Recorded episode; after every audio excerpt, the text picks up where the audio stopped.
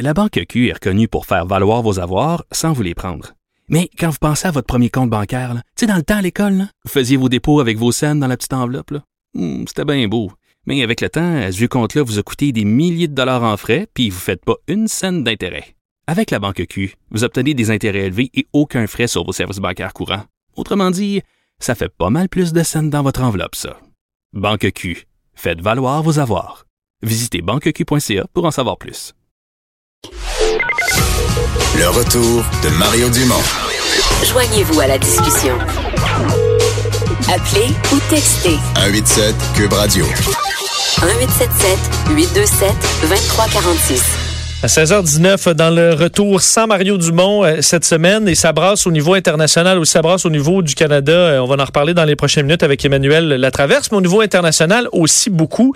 Entre autres, on commence avec le FBI qui, euh, ben, on sait, offre entre autres un million de dollars pour retrouver le fils d'Oussama Ben Laden, qui, bon, qui est recherché depuis longtemps, mais ils sont prêts à payer cinq fois plus cher pour un, djihadiste, djihadiste, on va bien dire, québécois, euh, qui est recherché par le FBI et qui a maintenant 53 ans. Ils ont publié une photo euh, retouchée pour montrer euh, ben, une version vieillie de cet homme-là, qui est donc un des plus recherchés par le FBI. Pour en parler de d'autres sujets, parce que je vous disais que ça brasse au niveau international. Normand Lester, spécialiste de politique internationale. Allô, Normand?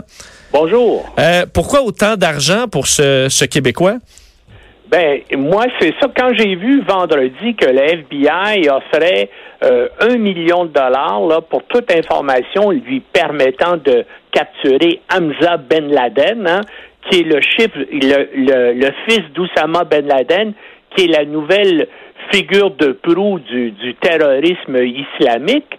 Je me suis euh, rappelé euh, que vers 2005-2006, le FBI offrait 5 millions de dollars pour euh, quiconque lui donnerait des informations sur un djihadiste québécois euh, qui euh, donc qui s'appelle Abderraouf Jdé et qu'il recherchait. J'ai vérifié, je me suis aperçu que le FBI avait renouvelé il y a en, en 2018 donc son offre de 5 millions de dollars pour euh, ce type-là, euh, Abderraouf Jdé. Et écoutez, c'est pas euh, c'est pas n'importe qui, hein. Comme euh, on sait qu'il y a eu 19 pirates de l'air suicidaires qui ont participé à l'attentat du World Trade Center, il devait y en avoir 20 et c'est lui, le Québécois Abderraouf Jdé, qui devait être le 20e, mais là, Oussama Ben Laden avait décidé de le garder pour une autre opération une deuxième euh, attaque avec des avions. Il devait piloter un avion lors d'une euh, d'une deuxième attaque comme le World Trade Center qui s'est jamais produit, bien sûr. Mais donc, il n'y a, pas, il a, pas commis de... Mais donc, Normand, est-ce qu'on l'accuse d'un crime qui finalement n'a jamais eu lieu?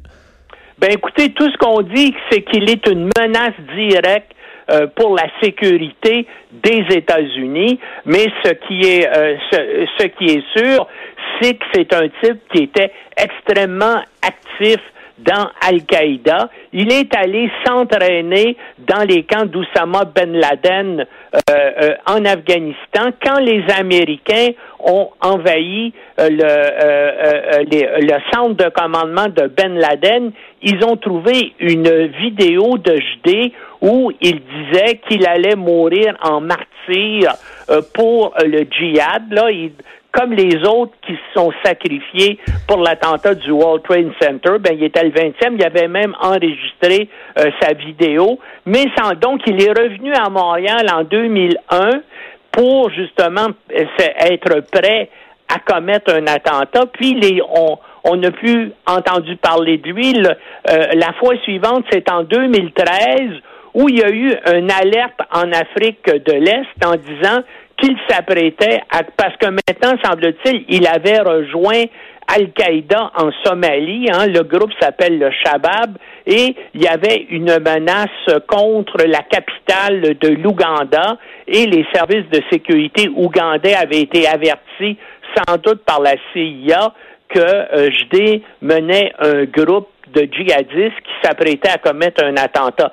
L'attentat n'a pas eu lieu et on ne sait pas ce qu'il est devenu euh, euh, depuis, mais c'est un personnage euh, important. Et puis, écoutez, c'est un gars qui vivait dans un logement au deuxième étage d'un édifice sur la 22e avenue à Rosemont. Hein. Il a vécu là de, euh, de 91, dans le fond, jusqu'à 2001. Il y a eu sa citoyenneté canadienne en 1995, juste avant le référendum, là, quand le gouvernement fédéral a paniqué puis a donné la citoyenneté canadienne à beaucoup de gens qui l'attendaient parce qu'il y avait besoin de, de vote en hmm. faveur du non. C'est à ce moment-là.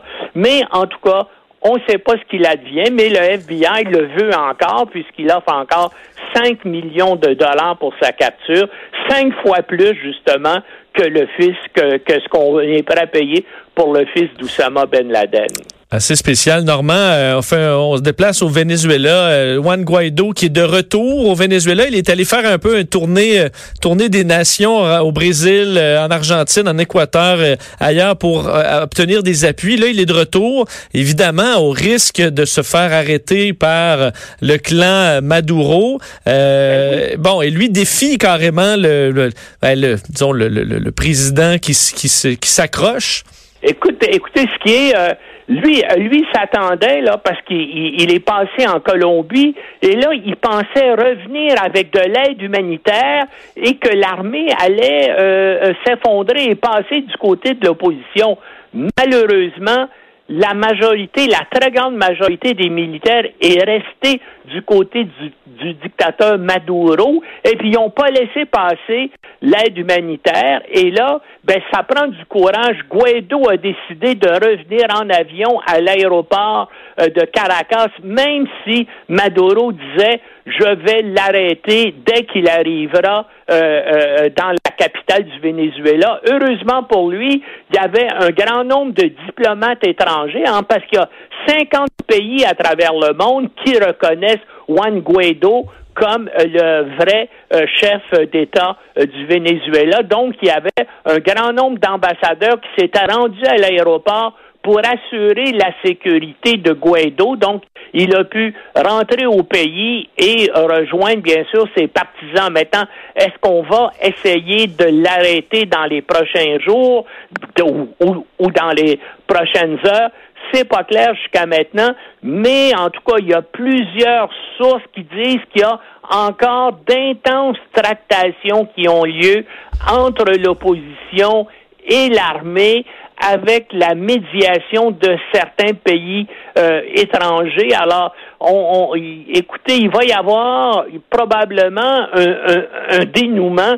Ça va passer ou ça va casser, et c'est ça. Il y a un danger que ça devienne une, une véritable guerre civile. C'est pas c'est pas encore le cas, mais semble-t-il que l'armée euh, commence là à voir qu'il n'y a pas vraiment d'avenir euh, du côté de Maduro. Mais il faut souligner une chose que peu de gens se rendent compte, c'est qu'il y a au moins euh, deux à trois mille Cubains, des membres des services de sécurité euh, cubains, qui sont au Venezuela depuis un certain temps et, et qui encadrent les services secrets, les services de sécurité vénézuéliens et qui sont aussi euh, euh, déployés dans les services euh, secrets militaires, dans les services de renseignement militaire du Venezuela. Donc, il y a une forte présence cubaine là pour aider et soutenir Maduro. Maintenant, est-ce que ça va être nécessaire? Ben, il va probablement, probablement que le sort du pays là, risque de se décider euh, euh, dans euh, peut-être dans les prochains jours, peut-être d'ici la fin du mois de mars. Demain, il nous reste moins de deux minutes, mais je veux revenir sur euh, l'Algérie, un autre pays euh, en crise présentement avec l'histoire. Euh, c'est carrément loufoque. Abdelaziz Bouteflika, bon, le, président qui veut se représenter pour un cinquième mandat alors qu'il est pratiquement invalide. On le voit en, chaise, en, chaise roulante. On le pousse. un, un terrible accident vasculaire cérébral en 2013 et c'est un légume qui est incapable de... Il est maintenu vivant, mais il est incapable de rien faire. Mais donc, qui est derrière ça, euh, Normand? Oui. Qui, qui est donc euh, clairement lui là, puis on l'a vu dans une dans des cérémonies là, il pousse puis il est là puis il, il regarde un pot de fleurs, puis après ça on le ramène dans une autre pièce. Mais Il donc est donc il y a de des parler, gens Il est incapable de rien faire. Comme je vous dis, c'est un légume. C'est son frère vraiment qui dirige avec ce que les Algériens appellent le système. Euh, le, système, c'est qui?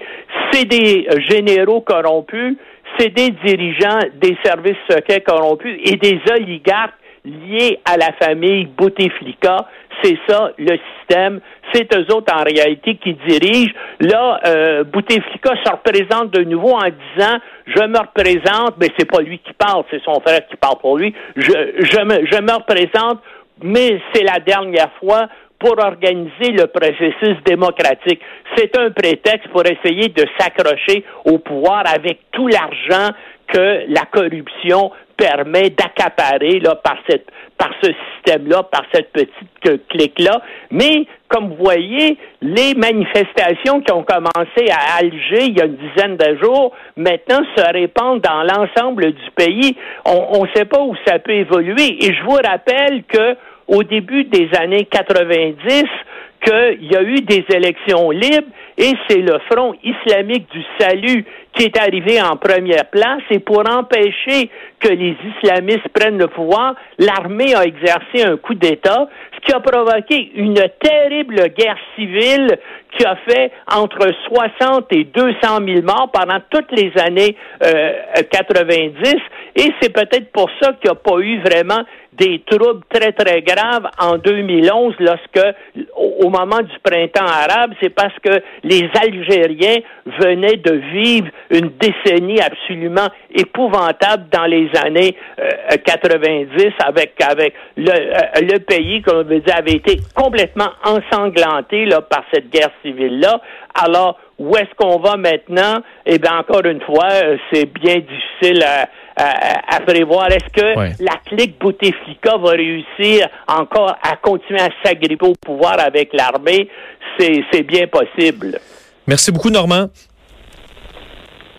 Normand Lester qui Oui, oui. euh, oui, nous parlait de c'est ce qui se passe euh, dans le monde des pays avec des gouvernements en crise. On s'arrête quelques secondes parce qu'on parle d'un autre pays dont le gouvernement est en crise et j'ai nommé le Canada.